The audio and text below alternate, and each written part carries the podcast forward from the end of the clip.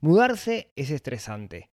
De hecho, dicen que es una de esas actividades en la vida con las cuales más nos estresamos, mudarnos, cambiar de trabajo, tener un hijo.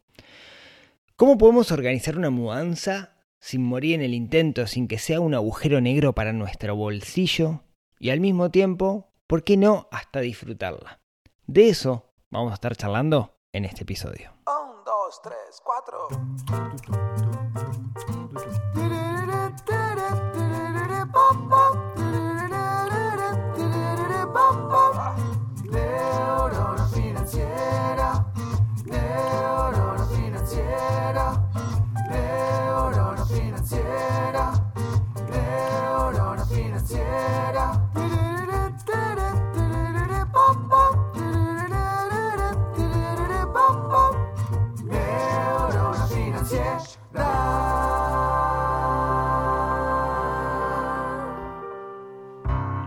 Muy buenos días, tardes, noches para todos. Bienvenidos a un nuevo episodio del podcast de Neurona Financiera.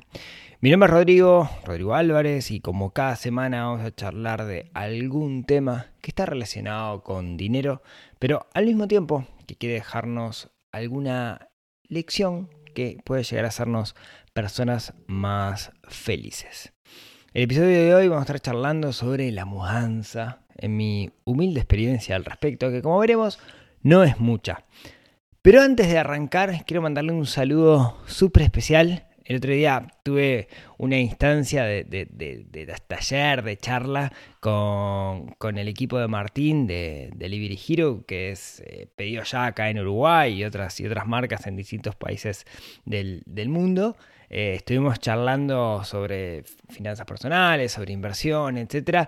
Y sobre el final Martín me dijo, mandame un saludo en el podcast, así que un saludo para, para todo el equipo. Me dijo Martín, mi equipo se llama Fun with Flag. Eh, después me quedé pensando si no me estaría cargando estilo Bart Simpson cuando llamaba al, al, al bar de Moe y le hacía decir cualquier cosa. Para que no lo sepan, Fun with Flag es el programa que tenía Sheldon. Eh, cuando Sheldon en, Big Bang Theory eh, se mandaba, se hacía el, youtuber y tenía un programa donde hablaba de banderas y cosas por el estilo. No sé si Martín me está cargando si es así, pero en todo caso, un gran saludo para el equipo de, de Fun with Flag de Delivery Hero que nos divertimos muchísimo charlando la, la semana pasada. Bien, vamos al, al meollo del asunto. Eh, como yo le decía, yo no tengo muchas experiencias en mudanzas, no me mudé muchas veces en mi vida. Hay gente que se ha mudado cada dos años, que la tiene clarísima, no era mi caso, yo me fui de la casa de mis padres, ahora vamos a ver cuántas mudanzas tengo. De la casa de mis padres a una casita, de esa casita alquilé otra, ahí van tres. No, para la casa de mi padre a la casita, ahí va una, de la casita a la otra casa, dos, de ahí a Solimar, tres, después Gaboto, 4, 6 mudanzas en 43 años. No, no, no es mucho. Este, cada una fue distinta y en distintas situaciones. Lo que quiero contarles es mi experiencia en la última mudanza, que es particular, ¿no? Porque yo hace 6 meses, nuestra familia hace 6 meses que se mudó de Montevideo hacia Playa Verde de Piriápolis, ¿no? Eh, supuestamente fue estresante. Acá tenemos una discusión con, con Aira, con mi esposa. Yo le decía, charlando sobre este episodio, le decía, creo que en nuestro caso lo organizamos bien, no fue tan estresante. Y ella me quedaba mirando como diciendo, vos te olvidaste lo que era, estabas insoportable. Eh, hoy a la distancia siento que no fue tan estresante. Quizás la haya sido y no lo sé o no lo, recuerdo. Pero bueno, la cuestión es que le pusimos un poco de, organización al tema y sobre todo aprendimos algunas cosas y la idea es contarle eso que, que nosotros aprendimos. Eso sí, algunas particularidades de nuestra mudanza era que nos estábamos mudando a una casa propia con la intención de vivir muchos años. No, no era una casa de alquiler para estar un tiempito, etc. Sino que la idea era mudarnos a un lugar como para quedarnos ahí, establecernos ahí. Y lo otro era que nuestro objetivo siempre es maximizar la calidad de vida sin gastar fortunas, ¿no? Porque con billetera infinita puedes hacer un montón de magia, pero no era el caso, estábamos bastante ajustados. Y bueno, lo que quiero contarles es cómo organizamos esa mudanza, qué aprendimos en ese camino y qué hubiéramos hecho de distinto como para mejorar. Podemos dividir esto básicamente en tres etapas. Una etapa de preparación de la mudanza, que es la más importante a mi entender. la mudanza en sí y la posmudanza. ¿sí? Con respecto a la preparación, cuanto más tiempo antes comencemos, mejor va a ser. Eso, eso no hay duda. Eh, nosotros teníamos fecha, teníamos una fecha desde hacía meses que teníamos la fecha, y a pesar de tener claro eso, como siempre, se dio eh, este, ese principio que dejamos todo para, para último momento. No dejamos todo para último momento, pero la realidad es que a último momento metimos mucho más intensidad de lo que estábamos metiendo antes. También estábamos, no teníamos, no es que tengamos tantas cosas y había cosas que eventualmente no podíamos guardar porque las usábamos. ¿sí? Entonces, me gustaría contarles el, análisis que hicimos nosotros, que de nuevo, cuanto más tiempo tengamos para hacerlo mejor. Lo primero fue analizar qué era lo que teníamos el día de hoy. ¿no? Y eso lo dividimos en, bastante, en algunas categorías. La primera, los muebles. Y ahí nos hicimos una pregunta muy importante que era, ¿qué muebles podemos o debemos llevar? ¿Por qué lo digo? Porque nosotros antes vivíamos en un apartamento antiguo que tenía muchos placares empotrados. Placares que usábamos muchísimo, de los cuales guardábamos muchas cosas. La verdad que eran súper espaciosos los placares que había. Que eventualmente no los íbamos a tener en la casa nueva. O sea, no los podemos llevar porque son empotrados, no los podemos desarmar. Inclusive había uno que sí podríamos haberlo desarmado, pero no nos entraba en la casa nueva. ¿no? Entonces, eso te, te, te plantea qué necesidades tenés del otro lado. Otra de las cosas que nos podemos llegar a preguntar es si ese mueble tiene sentido en la casa nueva, ya sea por un tema estética, no sé, de repente quien sean quienes, quienes sigan una estética particular, no sé, sigo un estilo nórdico en mi casa y todos los muebles son nórdicos. En la casa nueva, el sueño de mi vida es que mi, casa, nueva tenga muebles nórdicos y tengo, no sé, una biblioteca rústica, una silla Luis XV, creo que Luis XV, eh, no, no, pega ni con moco, ¿no? Entonces, ¿voy a llevar esto? ¿Realmente tiene sentido? O este mueble, ¿lo voy a usar en la casa nueva? Porque capaz que, no sé, capaz que simplemente no lo necesito por alguna particularidad de la casa nueva, ¿sí? Luego, eh, teniendo claro eso, viene una pregunta importante que nos podemos hacer, que es, bueno, ¿qué hago con todo esto que no me voy a llevar? Si ese mueble entonces no tiene sentido, algo que podemos hacer es venderlo. Y puede ser una cosa interesante, porque lo podemos vender súper bien si, buscamos dónde ofertarlo en el lugar correcto.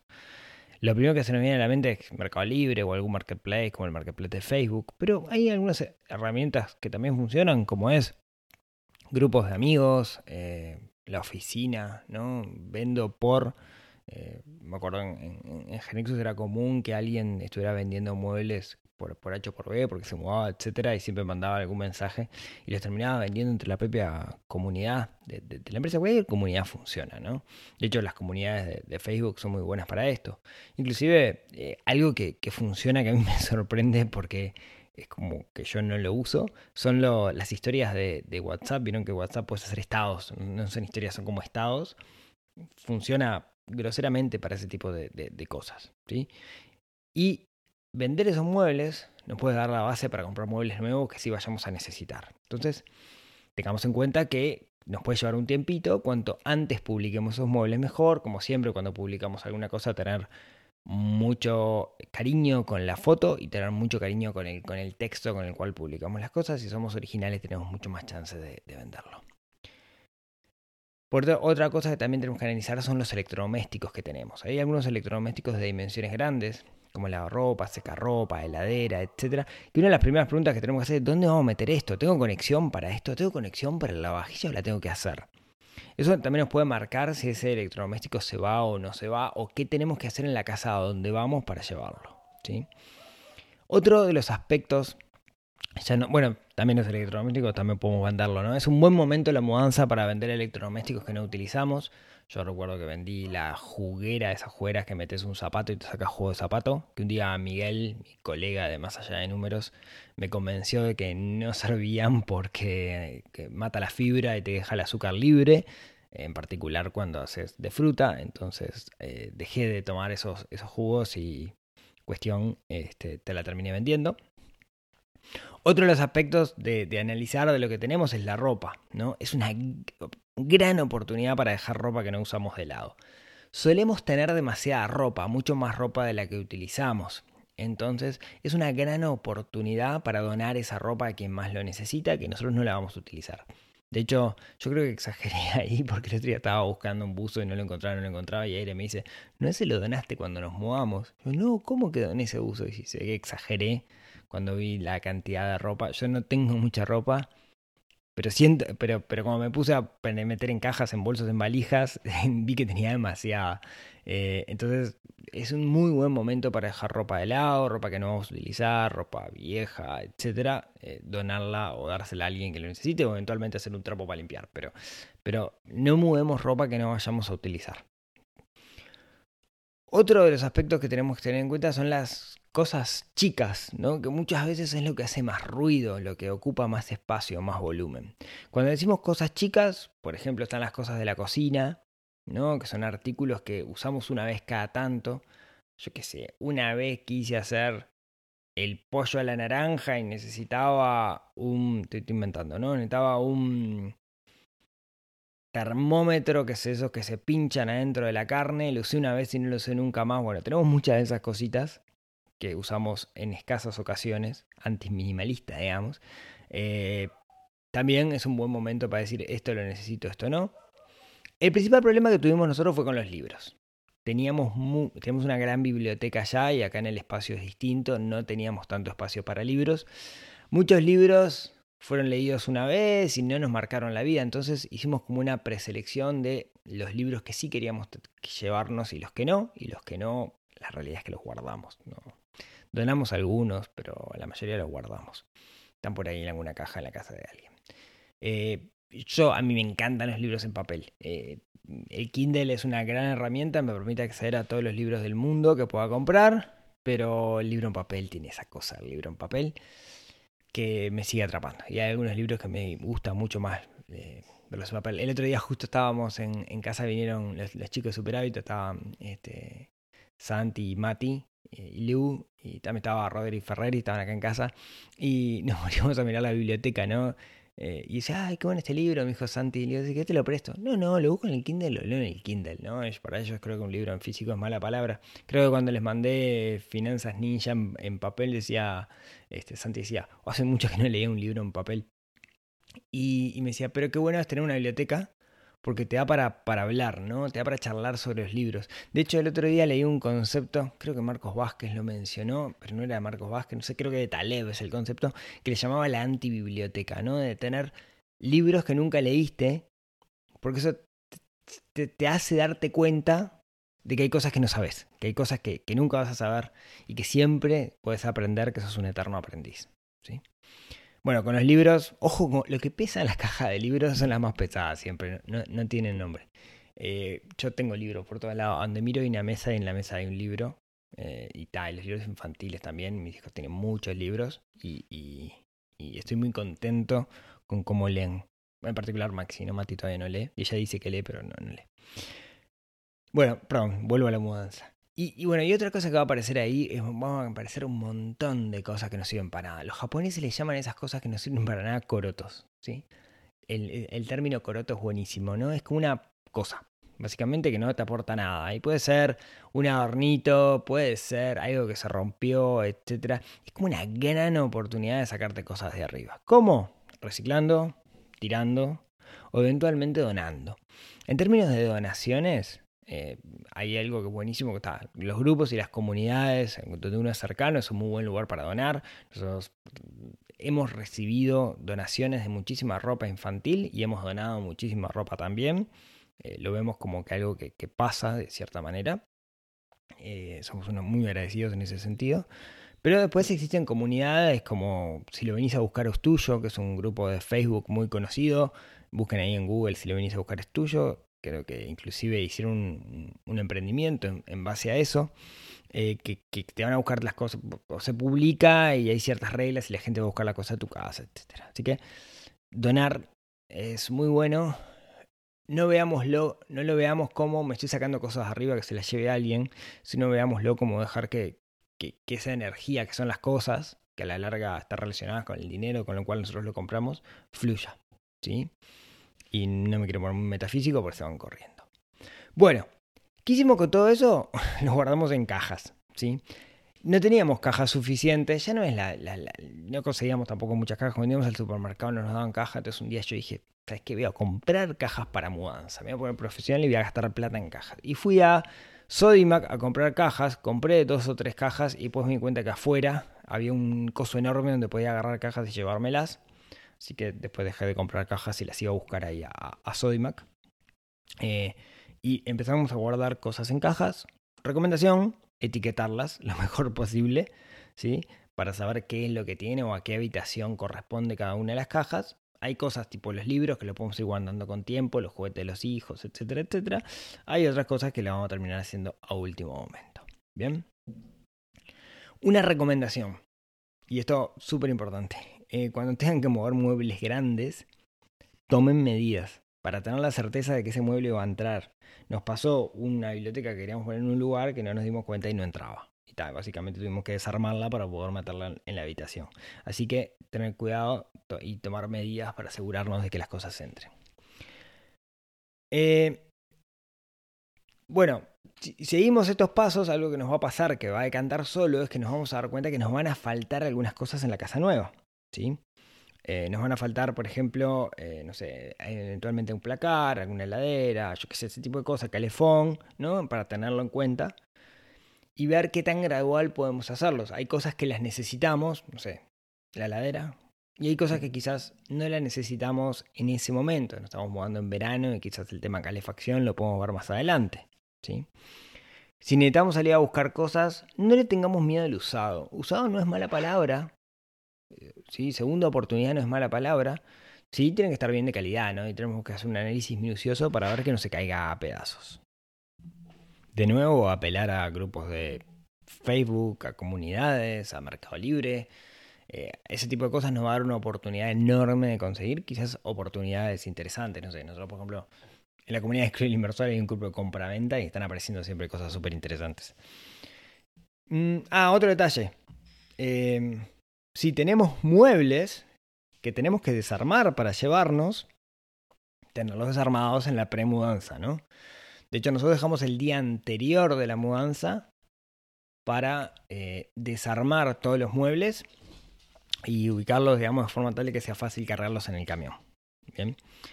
Bueno, y con eso preparamos la mudanza. Llega el día de la mudanza y tenemos todo listo y armadito como para subirlo al camión si vivimos un edificio, intentemos eh, bloquear, reservar el lugar donde pueda entrar el camión. Si es un garage, mejor, pero bueno, tengamos como eso presente. Quizás podamos arrancar antes de que, de que venga ese camión para empezar a guardar las cosas. Los fletes, hay de todos los gustos, sabores. Hay empresas de mudanza que hacen todo esto por vos, pero te cobran caro. Te puedes, puedes contratar un camión que viene con algún peón y te cobra ya sea por hora o por kilómetro, ahí depende, digamos por peón eventualmente, cuanto más peones más te cobra, que te van a ayudar a cargar, etc. Sí. Cuanto más ayudas tengas en ese momento te va a reducir el tiempo. Entonces, amigos, familiares, primos, eh, seguidores de Instagram, cualquiera que te quiera dar una mano, es espectacular porque básicamente es fuerza bruta, hay que bajar cosas por escalera, bajar cosas por sensor, cargar, etc. ¿sí? Así que cuanto más ayuda tengas en ese momento, mejor. Eh, cuanto más armado tengamos todo, o sea, sabemos que las cosas grandes van sobre al principio, dejar las cosas grandes al principio y las cosas chicas al final para que se puedan cargar en el camión, etcétera, ¿sí?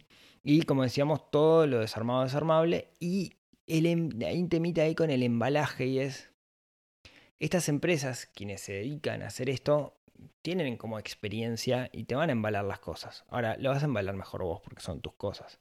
A nosotros nos pasó que embalaron todo y hubo ahí un mueble que, que quedó en contacto con otro y se marcó un laqueado que, que, estaba un mueble que es precioso y quedó ahí medio marcadito.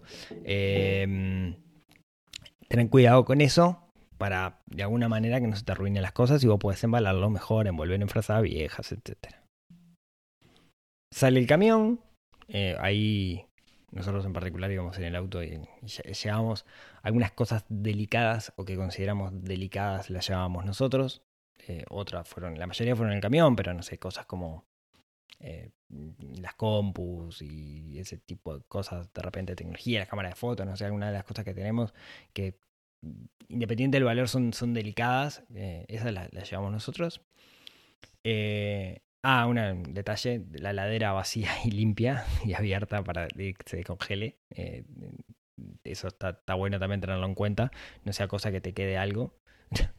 Tonterías, ¿no? Pero cosas como la ropa sucia, hay que pensarlas, digamos, qué vamos a hacer con la ropa sucia, la llevamos para lavar, qué, es lo que hacemos, etcétera. Bueno, todo eso y sale la mudanza. Cuando llegas al otro lugar, eh, descargar. Quienes te descargan, como lo último que metieron fueron lo más chico y lo primero lo más grande, usualmente hacen eso, van a salir primero todas esas cajas, esas cosas chicas que van a quedar apiladas en algún lugar, en la medida de lo posible que molesten lo menos posible.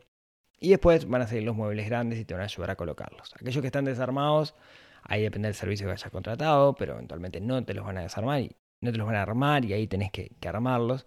Y ahí el megatip es herramienta más maravillosa que los atornilladores eléctricos no hay. Si no tienen, pidan uno prestado, pero te cambia la vida hacer algo con una atornilladora eléctrica que hacerlo a manopla. ¿sí? Así que, recomendación, atornilladora eléctrica, pidan prestada. La otra recomendación es no entrar a vaciar las cajas hasta que tengo los muebles grandes armados, si no, no tengo dónde poner las cosas. Eso como, como importante. ¿sí? Y la otra es, eh, hay que prepararse psicológicamente para vivir con cajas un tiempito. Porque siempre, digamos, va a pasar que hay cosas que no vamos a saber dónde meterlas, que dijo, che, ¿dónde meto esto? Uy, cuántas fotitos que tengo, antes tenía una repisa y ahora no la tengo. ¿Dónde voy a meter esto? Bueno, eh, preparémonos para vivir con cajas. Y como regla general, si algo está mucho tiempo en una caja, quiere decir que eso eventualmente no lo voy a usar. Así que puede irse, ser donado, reciclado, vendido, etc. Algunos datos particulares de, lo que nos pasó a nosotros. Mira, en el apartamento nosotros teníamos un, lo que era el, edificio de portería. Era como una especie de depósito, el edificio, perdón. Había como una portería que funcionaba como depósito, en el cual se podían guardar artículos de playa, bicicletas y alguna cosita más. Estaba restringido por, por reglamento las cosas que se podían guardar ahí.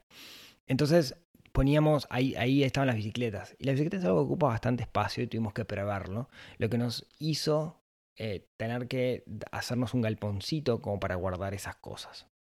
Ese galponcito originalmente iban a ir las bicicletas, después empezaron a sumar herramientas y cachos de cosas relacionadas con herramientas íbamos de un apartamento a una casa con jardín, entonces había otras herramientas que aparecieron, estilo pala, pico y cosas por el estilo, cosas de la obra, así que eh, sepan que un galponcito siempre está bueno y se va a llevar rápidamente cosas, máquina de cortar pasto, cosas por el estilo. O sea, metimos, tuvimos que comprar herramientas nuevas, por de ahora, bueno. Otra de las cosas que nos pasó es que en esto de los placares integrados necesitábamos eh, lugares para guardar ropa y tenemos un placar integrado muy grande y tenemos mucha cosa ahí. Apelamos al minimalismo, salió ropa, pero otra de las cosas donde descubrimos que ganamos mucho espacio fue que mandamos a hacer una cama nueva que tenía cajones abajo. Entonces aprovechamos mm, para guardar un montón de cosas en cajones debajo de la, de la cama. Esa es una buena recomendación. Lo, otra cosa que nos pasó a nosotros fue que mm, mi hermana, Maca, Salvadora, se quedó con los nenes eh, durante eh, un par de días mientras estábamos en la mudanza. Eh, después no querían volver, de hecho. Tenían casa nueva, pero no querían volver los, hijos de la madre. Estaban pasando bomba con la, la tía eh, en su casa. Pero bueno, cuestión, no estuvieron los niños. Si bien puede ser lindo el proceso para ellos, para el adulto, que en el frenesí de la batalla capaz que es medio complicado. Entonces, los niños no nos ayudaron, nos ayudaron a guardar nos ayudaron a descartar cosas, en particular juguetes. Es importante que los mismos niños participen de ese proceso, que ellos decidan qué juguete quieren regalar. Entonces ahí, ahí siempre tenemos un, un amigo, Rafa, que es parte de motociclistas solidarios, que juntan juguetes en Reyes y los llevan al Vilar de llevan a, Vilar no, al Pereira Rosell. Les llevan al Pereira Rosell para darle a los niños, ¿sí? Es muy gracioso ver esos motoqueros todos grandotes, musculosos en sus super motos ruidosas, eh, llevando, recogiendo juguetes y llevándolo a los niños. Un abrazo a Rafa si, si estás escuchando, que es divino lo, lo que hacen. Eh, entonces los niños participaron de ese proceso de, de eliminar, de eliminar de ver qué juguetes regalaban. Los que estaban muy rotos se fueron, obviamente. Después lo otro es, en ese momento, yo en relación de dependencia me pedí licencia. Es importante pedirse licencia en ese momento porque necesitas como la capacidad atencional y, y estar libre. Y lo otro es tener siempre presente los preceptos minimalistas, ¿no? De tener cosas que realmente te hacen feliz o te colaboran y eliminar todo aquello que no, que, que sea ruido. Guardar cosas por guardar no, no tiene sentido, ya sea con libros, fotos, cuadritos, carnet de cuando estabas en la escuela, etc. Hay cosas que te hacen feliz y cosas que no, y no tenés por qué guardar esas otras. Entonces, minimalismo ante todo. Eh, es difícil con hijos, es más complicado.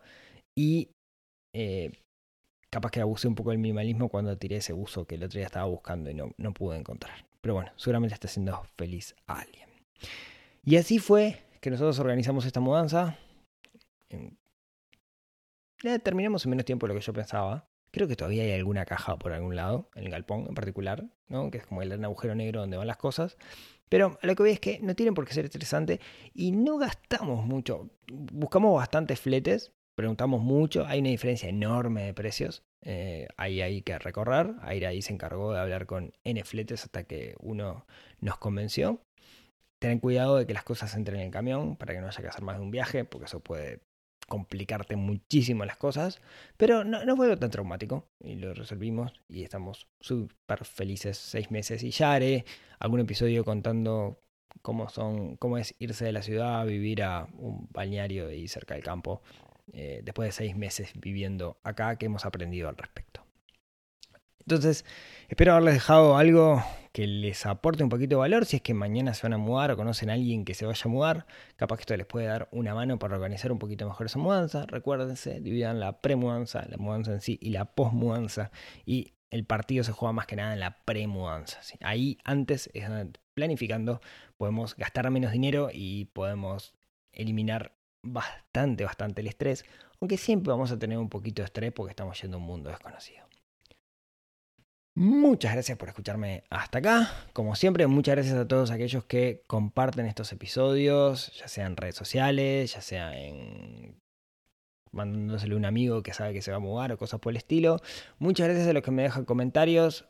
Eh, recuerden que si se suscriben en neuronafinanciera.com van a recibir el newsletter y van a poder acceder a la caja de herramientas donde tengo algunos manualcitos súper interesantes, creo eh, y todo eso. Así que muchas gracias a los que también califican tanto en YouTube como en Spotify, como en Apple y en donde sea con estrellitas, manitos o lo que sea. Muchas gracias, eso ayuda a que el algoritmo haga magia y esto llegue a más personas. Muchas gracias por escucharme hasta acá. Y como siempre, si tienen ganas, nos vemos, nos hablamos o nos escuchamos el próximo miércoles en otro episodio que ayude a desarrollar esa neurona financiera que tenemos un poquito dormida y estamos obligados a despertar para ser más felices, ¿por qué no mudarnos a un lugar que nos guste más y vivir una vida más tranquila y placentera? Les mando un abrazo a todos y nos vemos la próxima semana. Chau, chau.